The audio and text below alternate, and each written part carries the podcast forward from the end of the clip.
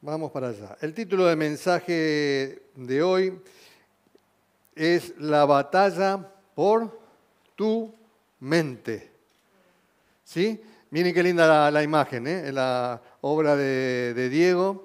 Eh, la batalla por tu mente. A veces uno, no piensa o, no cree, eh, o mejor dicho, como vivimos, como pensamos constantemente, creemos que todo eso está bien, es parte de mi yo, es parte de mi ser, eh, todo lo que yo piense, todo lo que yo anhele, todo lo que yo desee, todos los, razonamientos y argumentos que hay en, en mis pensamientos y en mi corazón, tiene que ver conmigo y eso es mío y como es mío yo creo que es bueno.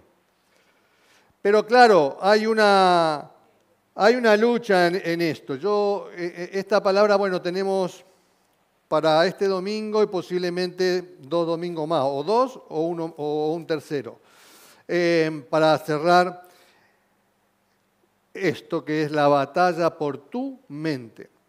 hay muchos, hay muchos libros al respecto, ¿sí? Ustedes pueden buscarlo en cualquier librería cristiana, hay muchos libros al respecto de, con respecto a lo que es la guerra por tu mente, ¿no? Eh, se produce una, una, batalla que uno no cree, pero que es una batalla violenta, eh, agresiva. Yo no sé, ustedes no sé si se dan cuenta, pero yo ya ahora agarro el móvil y ya cada vez querés ver algo y eso te mete en un video, te aparece otro video y eso es una situación violenta que vos no querés vivir, pero vos estás en una guerra que hay allí de gente y de empresas que te quieren vender cosas y te aparecen videos, vos querés leer algo y te, te, distraen con más cosas. Y eso es una situación violenta que estamos siendo atacados constantemente y que a veces le damos lugar, a veces no, a veces nos es molesto, pero de alguna manera va influyendo en nuestros pensamientos y va influyendo en nuestro corazón. Mira, hay un libro que es de 1965 que se llama La Guerra Invisible. Y este libro describe un poco esta batalla, ¿no? Y la describe como una batalla feroz, intensa, implacable, una batalla injusta. Vos no podés hacer nada, es injusta, pero... Y es injusta realmente porque Satanás no juega limpio. Satanás es el rey de la mentira y de alguna manera utiliza todos los tipos de recursos para atrapar nuestra mente, porque en realidad el mayor activo de Satanás es nuestra mente, nuestros pensamientos. ¿Cómo es nuestra naturaleza? ¿Cómo es la naturaleza del ser humano? Pecaminosa. ¿Sí o no? ¿Tienen duda o alguno bueno acá? Si hay alguno bueno, empezamos, ¿eh? eh, eh nuestra naturaleza es pecadora. Y entonces todos nuestros pensamientos están viciados. Todo, todo lo que surja de nuestro ser eh, está complicado.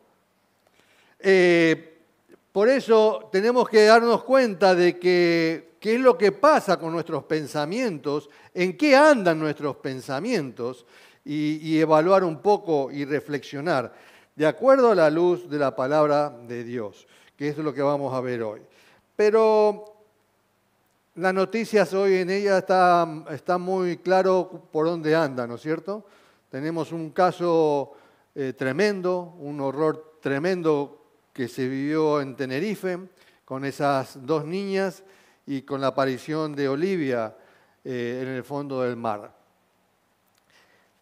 Ahora están las noticias y los noticierios y, todas las tertulias que hay en televisivas.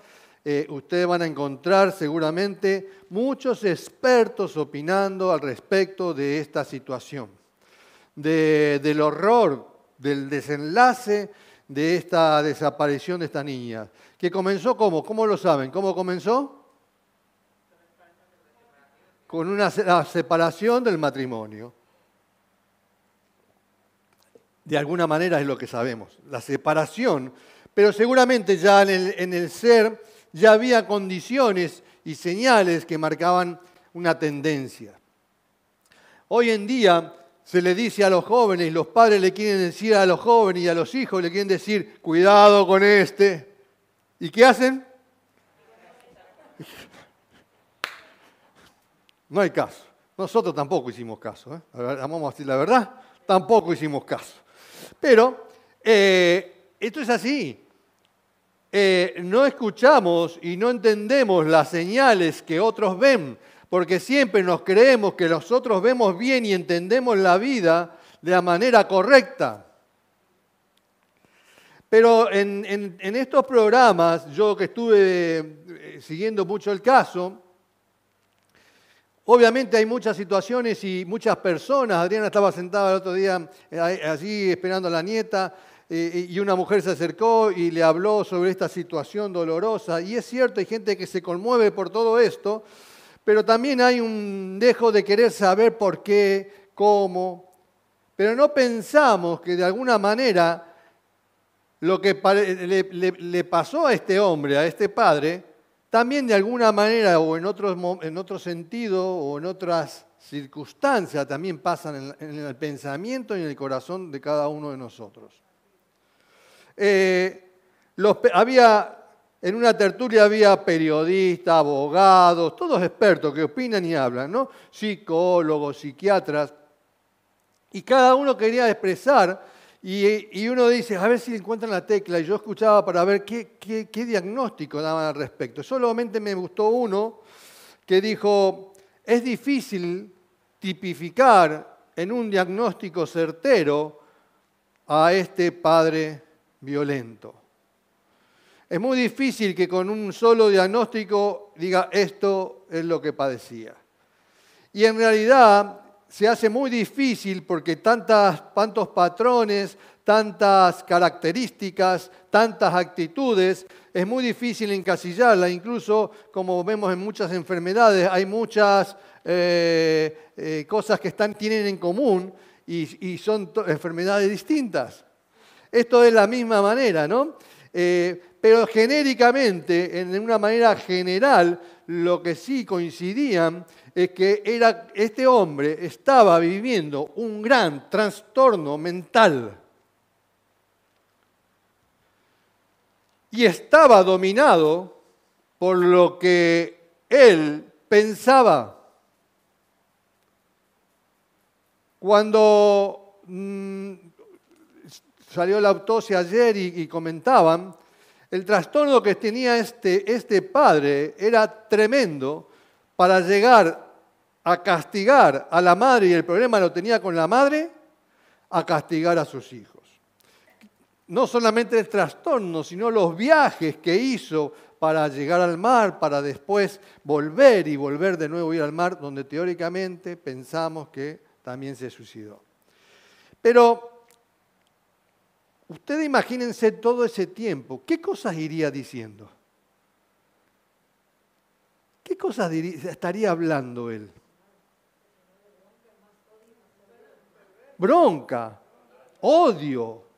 Y seguramente decía palabras y profería palabras contra su mujer. Y constantemente él no estaba hablando, Señor, ayúdame en este momento. Señor, ¿qué hice ahora? ¿Me entiende lo que voy? Seguramente el trastorno que vivía él solamente sus pensamientos estaba en que no pudo lograr que su mujer hiciera lo que él quería que hiciera. Claro. Pero vamos al tema de, cómo él se, estaba retroalimentando, sus pensamientos se, se retroalimentaban y encima encontraba razonamientos.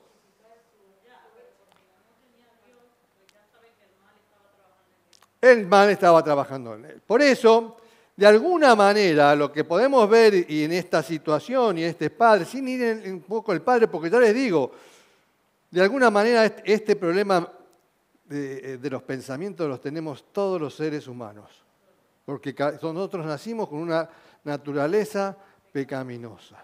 Y Jesús se encargó de ponernos a todos por igual.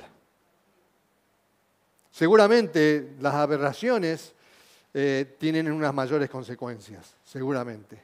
Pero en definitiva estamos todos por igual.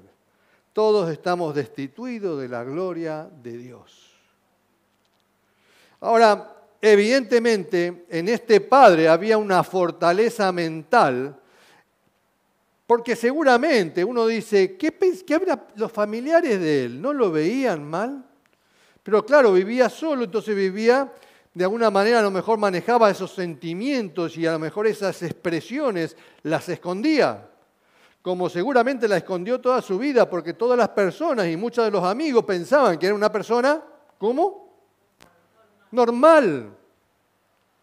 Pero claro, vive vivís al lado de una persona que, ¿eh? normal, pero hay muchos detalles y tal vez algunos que dejan pasar detalles y no dicen nada. Y entonces, en estas situaciones, esta persona se va todavía fortaleciendo más en sus pensamientos si no encuentra una resistencia a alguien que les diga, che, la está cerrando. Y a veces cuando le decís algo a alguien o a un amigo y te referís a un amigo con algo que está equivocado, seguramente la respuesta es que ya dejas de ser amigo. Ustedes vieron a esta chica de 14 años para que sea filmada, agarraba a cualquier otra chica que no conocía, inventaba un rollo y la fajaba y le pegaba de toda manera y la filmaban. A 14 chicas hizo lo mismo, 14 años. Entonces, cuando vos ves eso y decís, pucha, ¿qué es lo que nos está pasando? Por eso es importante la labor de la iglesia, la responsabilidad de la iglesia que tiene, por lo mínimo entre nosotros, para que nosotros podamos transmitir y justamente como iglesia también confrontar estas actitudes y señales que muchos damos. Eh, pero hubo un psiquiatra que sí dijo algo, porque ante una pregunta, ¿y la madre podrá salir de esta situación? Hubo uno que dijo, si se refugia en la religión, es posible.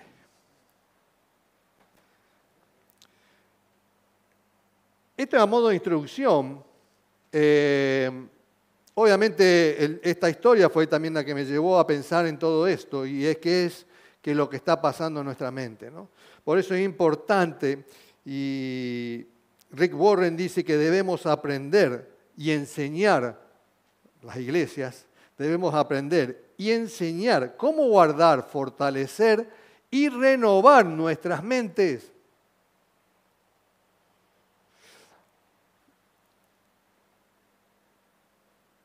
¿Cómo la mente de ustedes ha cambiado en este tiempo?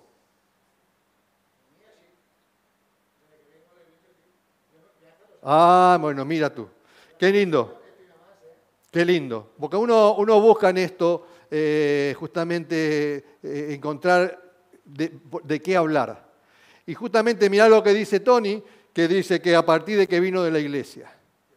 Quiere decir que para uno renovar la mente, porque si yo sigo, en, si yo sigo como nací, como me crié, como estudié y viví la adolescencia, como esta niña de 14 años, eh, y sigo en esa situación sin aprender nada, ¿cómo voy a seguir? Igual, mi mente va a seguir siendo igual, porque necesitamos un cambio y una renovación de nuestra mente, y para eso debemos aprender. ¿Y cómo aprendemos? Porque ahí está el tema, ¿cómo aprendemos? Instruyéndote.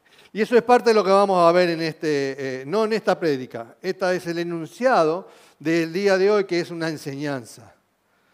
La idea es que nosotros debemos aprender a enseñar, aprender y enseñar a cómo guardar, fortalecer y renovar nuestras mentes, porque la batalla por el pecado siempre empieza por la mente. Este hombre cometió lo que cometió porque empezó todo acá. Y todo ese rollo empezó acá. Toda esa bronca y ese odio con su mujer empezó acá. Algunas cosas seguramente a ella se los dijo y de hecho, bueno, eh, eh, como es, golpeó a, una, persona que estaba, que la acompañaba en un restaurante. Eh, fíjense en las señales que hay de una persona violenta. Y a veces pensamos, bueno, está celoso. Es un celópata. Y a veces pensamos que, tal bien, hay algunos que dicen, bueno, yo no le he pegado. Pero algunos a lo mejor te persiguen por todos lados para saber en qué andás. Eso es un celópata. Y eso también es una actitud violenta. Y entonces la batalla empieza por la mente, pero nosotros nos volvemos igual que todos.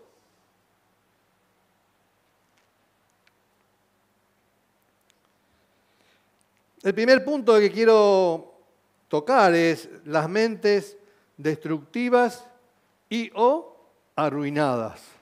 Porque de alguna manera este hombre en este proceso, de alguna manera se, se fue tomando un coraje destructivo, que ya no medía las acciones que iba a cometer, lo único que le interesaba era el daño que le iba a hacer a su mujer, comenzó con algo destructivo para con los demás, pero de alguna manera él también al mismo tiempo se estaba arruinando, porque ya su vida no iba a tener salida ni sentido después de una salvajidad como la que hizo.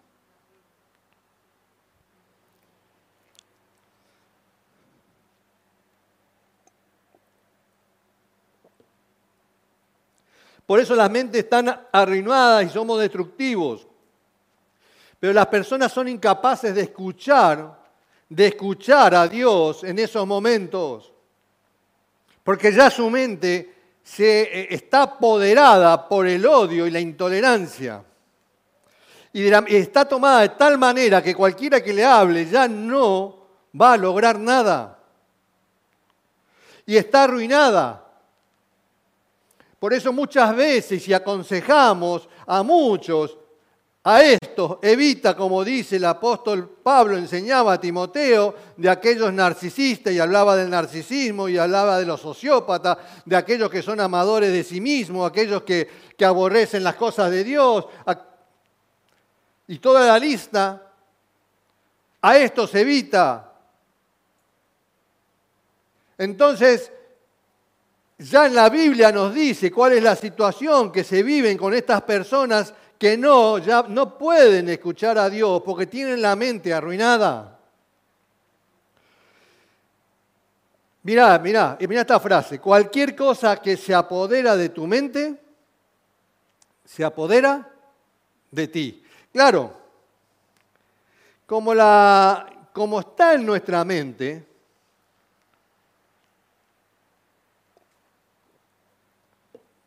¿Creemos de quién es? Nuestro. Muy bien. Fantástico. Como está en nuestra mente, y yo creo que esto es mío, y como es mío, está bien. Y entonces, no doy lugar a averiguar si esto que tengo en mi mente está bien. El otro día hemos hablado de cuando nosotros se nos cruza que queremos cambiar el auto y miramos un Mercedes, empezamos a ver Mercedes por todos lados. Porque en realidad ya estamos tentados a un Mercedes. Y estamos tentados de alguna manera por un Mercedes.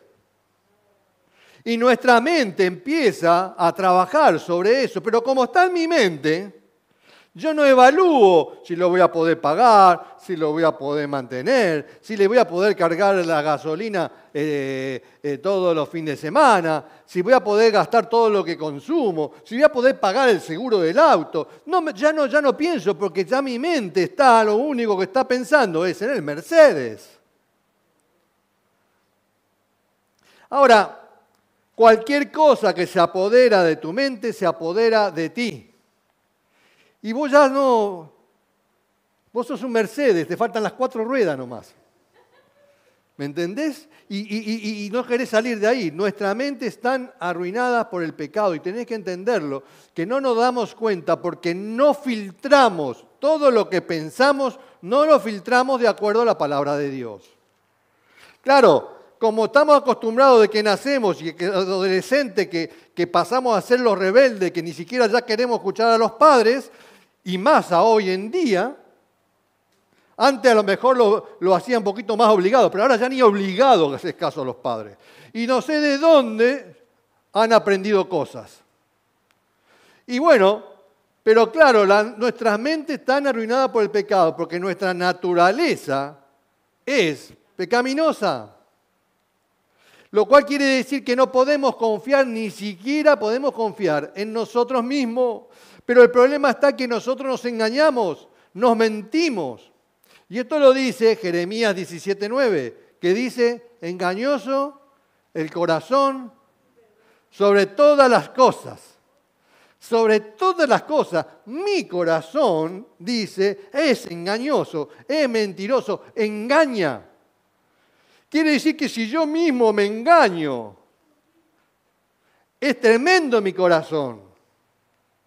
Es un desastre mi corazón. Mi corazón se refiere a mi mente.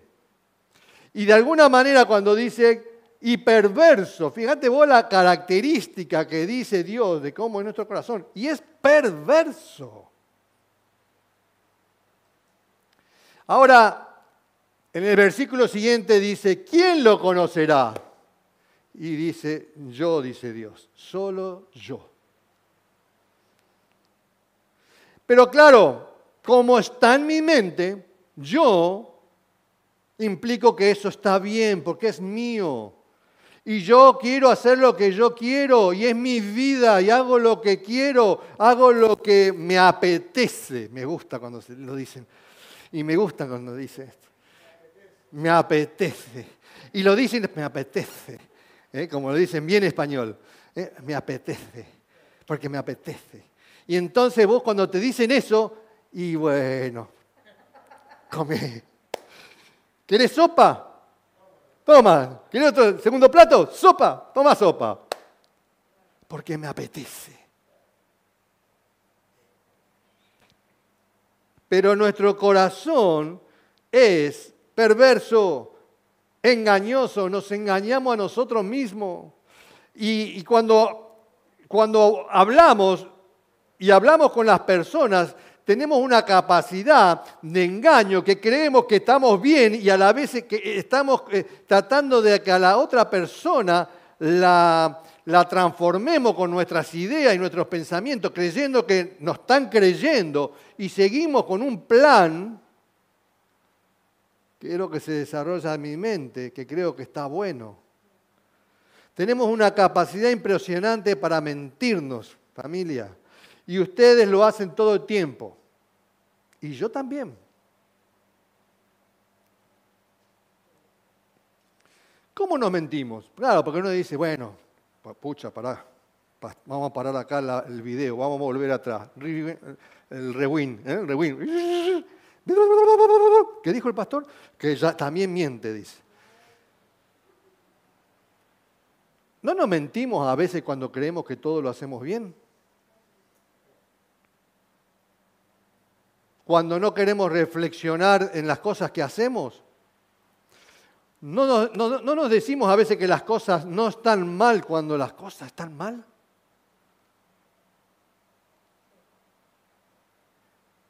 las cosas están mal y nosotros vamos diciendo, no, no, pero todavía no están tan mal. Y creemos que la estamos bien. Y entonces nos estamos mintiendo y engañando que queremos, no, no, pero vamos a salir de esta. No, no, no, yo salgo de todas, de esta voy a salir. Porque yo voy a, poder. Y nos mentimos. Bueno, las cosas están mal, pero vamos bien. decía un presidente argentino, Menem, decía, estamos mal, pero vamos bien. Maravilloso. Así no fue. Estamos mal, pero vamos bien. Entonces, no nos decimos que lo que estamos haciendo bien cuando no es así. No, no, no es que no tenemos un gran problema eh, cuando sí lo es. No, no, no, no pude pagar la hipoteca, pero no importa, ya había salido de esta. ¿Cómo cambias las situaciones? Vos te, engañás como que vas a salir, que vas a poder, porque estás pensando en tu fuerza y siempre estás pensando en lo que en tus pensamientos te van sugiriendo constantemente.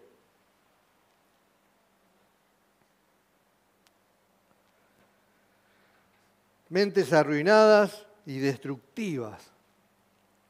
Si nosotros no, nosotros no, no, no nos vemos así, nos vemos buenos enseguida.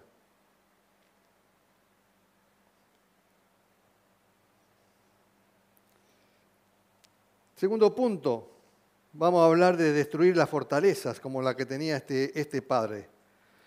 Destruir fortalezas. Y hay un pasaje muy conocido que te lo leo, que es el de Pablo, ¿no? cuando habla a, los Corintios en su segunda carta. Te leo el versículo y te doy un poco el contexto. Porque aunque andamos en la carne, no militamos según la carne, dice el apóstol Pablo porque las armas de nuestra milicia no son carnales, sino poderosas en Dios para la destrucción de fortalezas. ¿Eh? Y dice, derribando argumentos y toda altivez que se levanta contra el conocimiento de Dios. ¿Cuál es el punto? El otro día hemos hablado eh, en una de las doctrinas de la cruz eh, el tema del muro. ¿eh?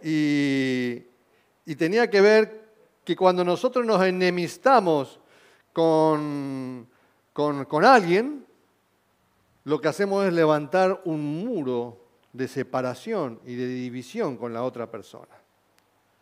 Cuando yo me enojo con alguien, empiezo a poner un ladrillo, segundo ladrillo. Si sigo enojada, porque la Biblia me permite enojarme un día, no el día siguiente, pero ya seguí el día siguiente y seguí poniendo ladrillo, ¿viste?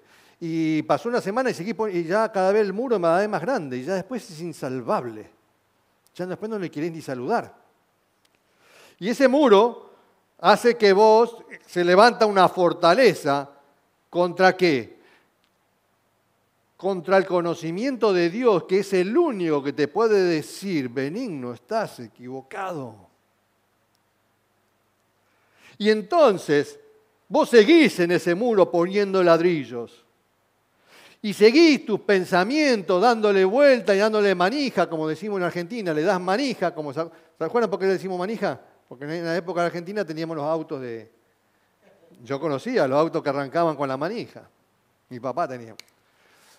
Y nos damos manija. Y entonces los pensamientos están allí dando vueltas,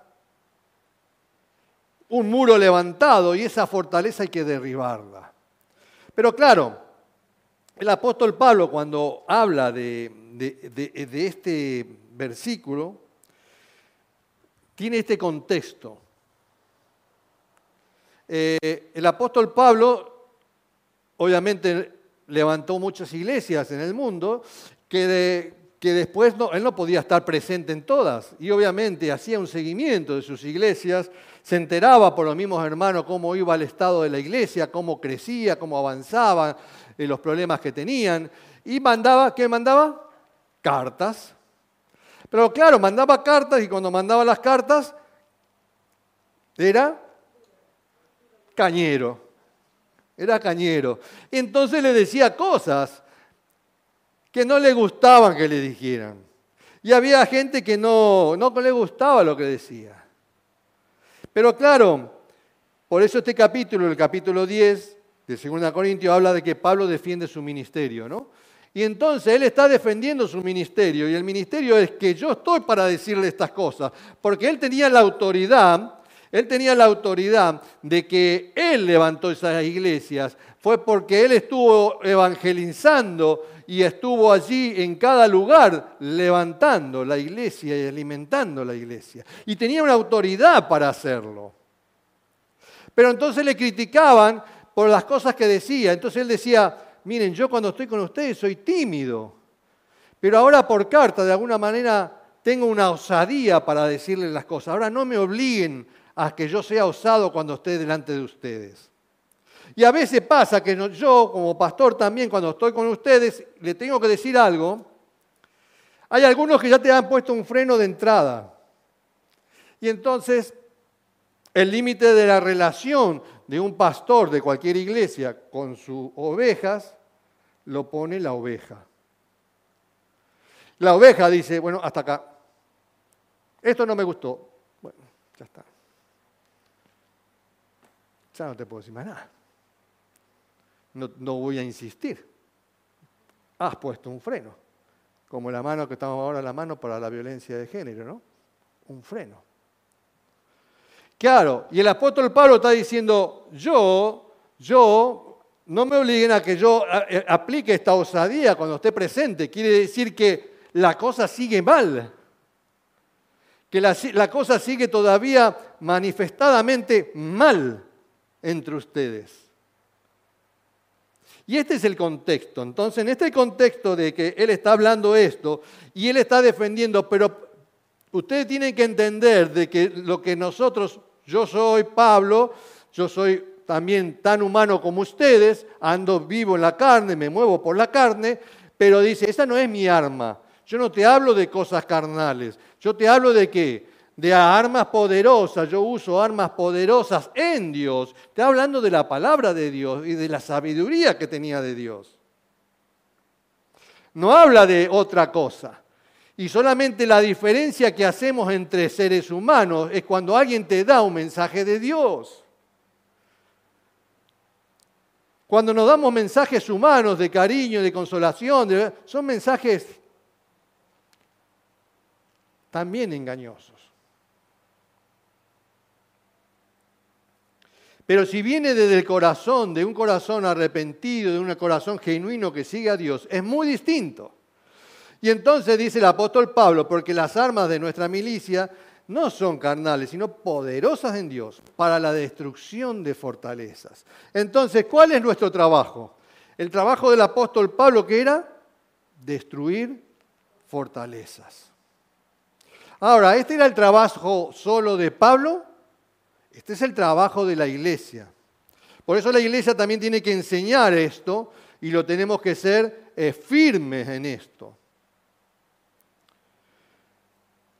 Cuando le decimos algo a alguien, a nosotros, mira, nosotros hemos aprendido en, Adriana y yo cuando empezamos el ministerio, hemos aprendido de, un ministerio que se llamaba CIA, que estaba en, Estados Unidos, eh, y lo llevamos grabado siempre. Cuando alguien te viene y te dice algo, no te pongas a poner excusas, no te pongas a defenderte, porque lo primero que hacer es defendernos. No, no te equivocaste, no, no fue así, no fue así. No importa, vos escucha. Escucha. Nosotros no, no queremos escuchar a nadie. Rechazamos todas cosas que nos vengan a decir. Y si está equivocado, mejor. Pero no tengo que rechazarlo. Y entonces rechazamos constantemente personas que nos vienen a decir algo que a lo mejor no es que haya pasado, pero a lo mejor es una señal de que puede llegar a pasar y me tengo que cuidar. O a lo mejor es algo que yo estoy transmitiendo, que yo no me doy cuenta, y a lo mejor es algo que yo estoy transmitiendo, que no quiero transmitir, que no está en mí, pero lo estoy haciendo, y tengo que aceptarlo. Y esto tiene que ver con la confrontación. Nosotros tenemos que poder confrontarnos y no tener problemas porque te confronto. Hay gente que a veces le decís cosas y lo primero que hacen es se ponen a llorar, como diciendo, ¿qué le hice? ¿Qué le hice? Se ponen a llorar, ¿qué le hice? Entonces, este, el apóstol Pablo, está haciendo claro que las cosas hay que decirles. Si ustedes leen todo el capítulo 10, va a ver todo lo que se refiere el apóstol Pablo y cómo defiende su ministerio. Pero aparte de que la iglesia es la responsabilidad, por eso el trabajo de Pablo de la iglesia es derribar fortalezas. Ya vamos, no quiero adelantar. ¿Qué es una fortaleza entonces? Un muro, un bloqueo mental. ¿Mm? Un bloqueo mental vos ya estás bloqueado. Ya no hay manera de, hacer nada allí. Y ese muro hay que derribarlo. ¿Y cómo se derriba ese muro? Claro, ahí estamos en los temas. Para, ¿cómo llegamos a ese muro también, como más o menos te estuve adelantando? Por eso dice Pablo que es una batalla mental, ¿no? Habla de que se levantan argumentos y altivez que se levantan contra el conocimiento de Dios. Quiere decir que hay en esta guerra, hay muchas cosas que en realidad lo que hacen es levantarse para que vos no termines de conocer a Dios. ¿Cómo puede ser esto? ¿Mm? ¿Cómo puede ser esto? Claro, el mismo apóstol Pablo en otra carta dice bien claro él, que nosotros podemos conocer a Dios por qué cosas? Por las cosas creadas. O sea, si no me vino nadie a evangelizar, yo como mínimo conozco a Dios por las cosas creadas, por la inmensidad.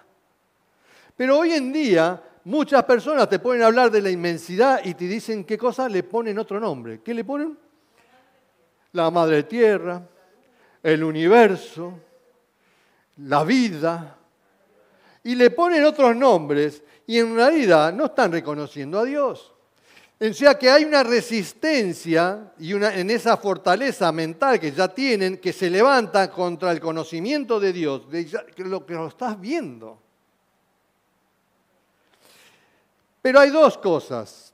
Una es por lo que hace el mundo para, para llegar a eso y lo que hay en vos para llegar a eso.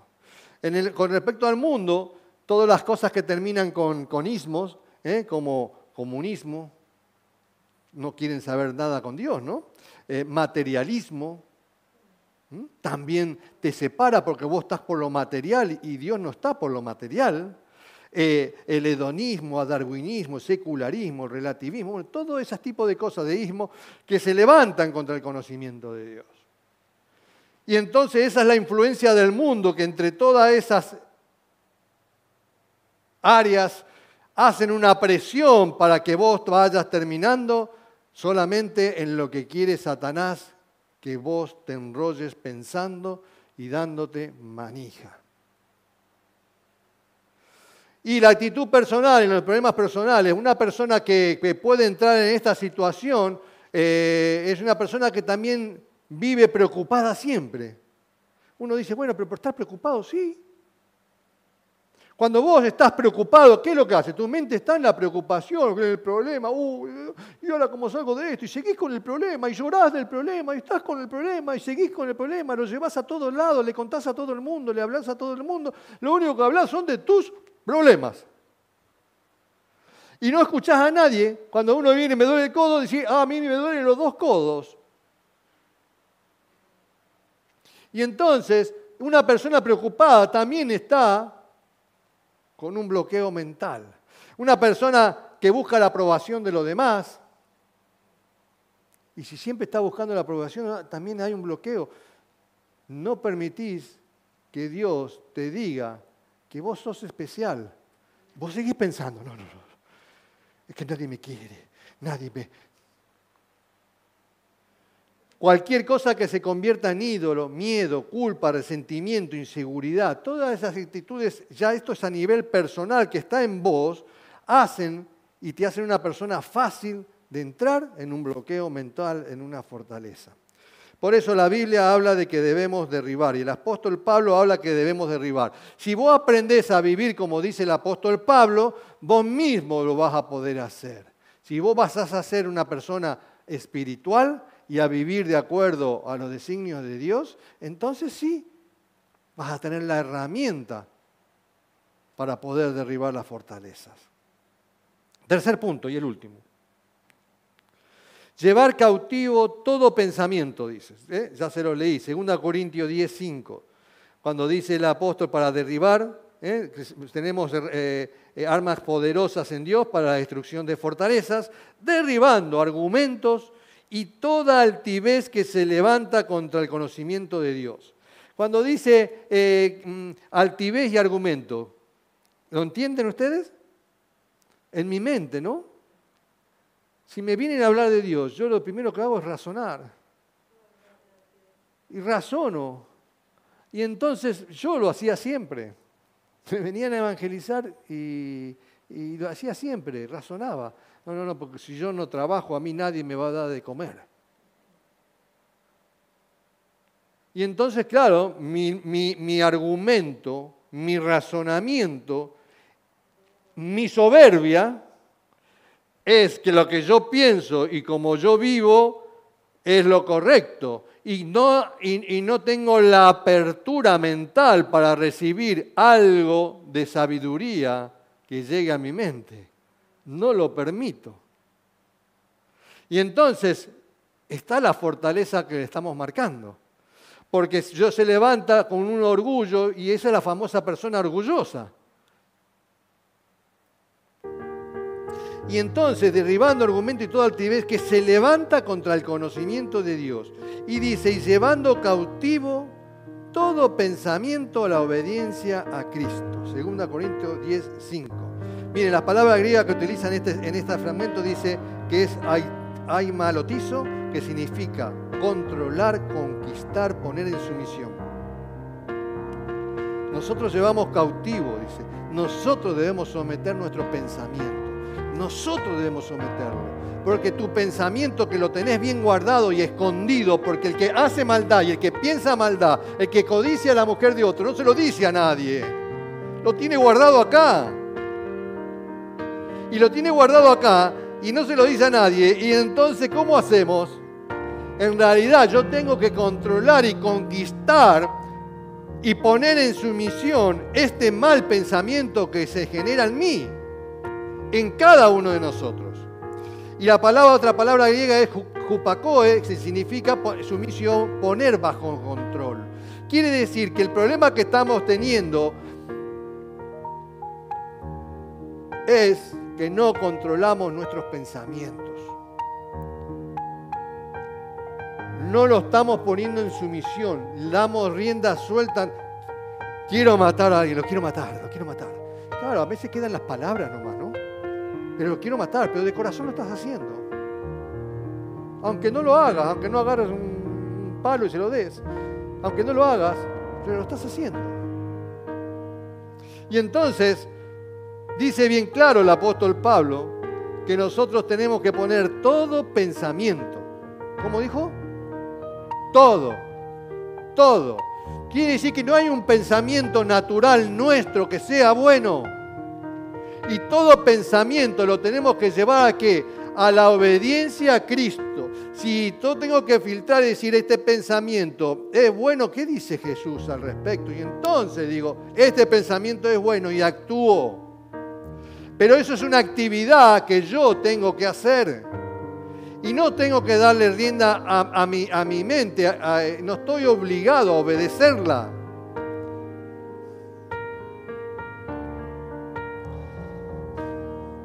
Tenemos que poner en sumisión y poner bajo control nuestros pensamientos. Qué difícil es, sí que difícil. Pero en la medida que nosotros tenemos la luz de cómo es nuestra mente, y, entender de que realmente no tenemos nada bueno. Porque el hecho de que nos engañamos, podemos venir con una bolsita de alimentos, ¿viste? Y le podemos dar a alguien, pero nos engañamos. Nos engañamos. A veces hacemos obras que creemos que con eso somos buenos. ¿Cómo se hace esto? ¿Cómo hago que mi mente tenga cuidado?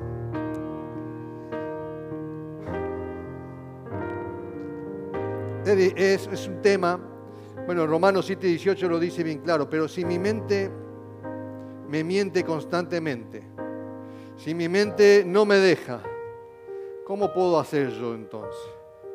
Porque mi mente es mi mente. Y yo en muchas cosas le hago caso. ¿Y cómo hago? Y es difícil, pero el apóstol Pablo te dice en Romanos 7, yo sé que en mí, es decir, en mi naturaleza, pecaminosa no existe nada bueno. Quiero hacer lo que es correcto, pero no puedo. Esto es una versión moderna. Pero no puedo. Quiero hacer lo que es bueno, pero no lo hago. No quiero hacer lo que está mal, pero igual lo hago. Romanos 7, 18 y 19. ¿Cuál es el problema que está planteando entonces el apóstol Pablo? Es que no controlamos nuestra voluntad porque me apetece. A mí me apetece. A mí me apetece hacer esto, pero si no te conviene tomar alcohol.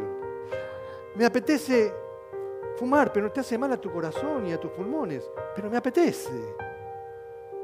Tenemos señales de muchos tipos para decir hay cosas que hacemos y que no debemos hacer, pero lo hacemos.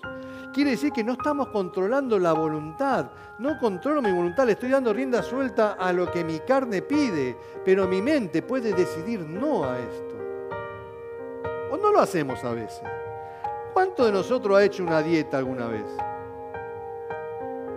Yo estoy en constante dieta con mi esposa. Dice, hoy quiero comer esto. Fritos no. Quiero que me hagas una milanesa, una merluza ahora, me hacen una merluza empanada, frita. Frito, no. Tengo una mente acá, que otra mente que me ayuda, ¿no? Pero en realidad vos mismo muchas veces has hecho dieta y has dicho, bueno, no puedo comer esto porque me hace mal y voy a engordar. Y entonces tu mente, vos has podido controlar tu mente. Lo que pasa que tenemos más facilidad para hacerle caso a nuestra carne y a nuestro ser, tenemos más facilidad a eso y me dicen, es que no puedo, como dice la cosa, es que no puedo. Y entonces le doy rienda suelta a mis debilidades. Pero no estoy controlando mi voluntad, porque estoy haciendo lo que no me conviene. Al abuelo Leo, que lo tenemos enfermito, que reciba nuestro saludo está mejorando, pero está delicado. Le decíamos, o le decía a la familia, no salga invierno frío, crudo, corazón abierto y, y salía en camiseta. No salga, no tome frío. Me apetece.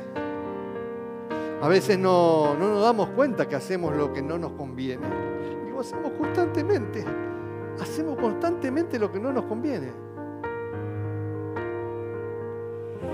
Miserable de mí, dice el apóstol Pablo, ¿quién me librará de este cuerpo de muerte? Pablo tenía claro, Pablo tenía claro cómo él era él, y él, estaba blanqueando lo que él era él a, los corintios en este caso, o a los romanos, y, él, sabía bien lo que era, pero algunos dicen, mira Pablo como era, ¿viste? Porque viste se pone juicioso, yo soy mejor que Pablo, pero mira Pablo, mira este es Pablo, ¿eh?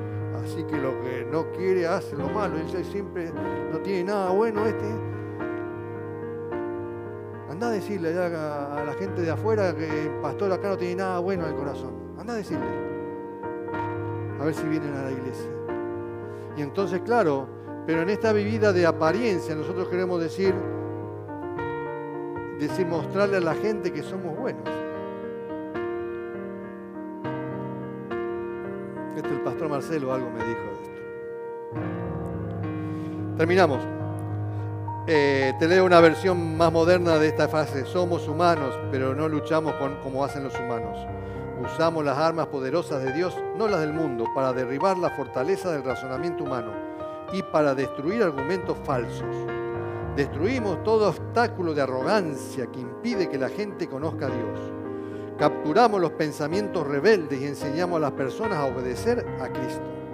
Y una vez que ustedes lleguen a ser totalmente obedientes, castigaremos a todo lo que el que siga en desobediencia. La iglesia de alguna manera a los que no obedecen le decimos, a muchos le decimos, está mal lo que está, no, no estamos, no, esto no está bien. Pero muchos siguen en la rebeldía y siguen con su vida haciendo lo que les parece. Pero la Biblia nos dice bien claro, ¿no? Sobre toda cosa guardada, guarda tu corazón. ¿Por qué? Porque de él mana la vida. O sea que todo lo que vos pienses, todo lo que vos hagas aquí, de Él mana la, tu vida, tu existencia. La responsabilidad de la iglesia es enseñar a guardar, fortalecer y renovar nuestras mentes. Nuestra mente tiene que estar renovada. ¿Cómo puede estar renovada nuestra mente si yo nunca Voy a la iglesia, pero me quedé con la palabra, pero no, no escudriñé, no agarré la Biblia en ningún momento. Eh, no miro páginas nada, no, no miro la prédica, no, no leo la Biblia, no oro. No. ¿Cómo querés que, que, tu mente se renueve? Lo único que tenés es la influencia del mundo, que te, por internet tenés un montón de publicidades, tenés páginas de todo tipo, libertad para meterte en cualquier lado, y estás influenciado con eso. Y vos ves las imágenes que ponen cada uno. Entonces vos decís, pucha, mira, bueno, ¿qué quiere que haga? Está en cada uno. Pero por eso como iglesia tenemos que enseñarlo y lo enseñamos. Y tenemos que seguir enseñando. Y la vamos a seguir haciendo. Y es por eso la idea es que nosotros tenemos que aprender a vivir espiritualmente. Mira, el apóstol Pablo decía en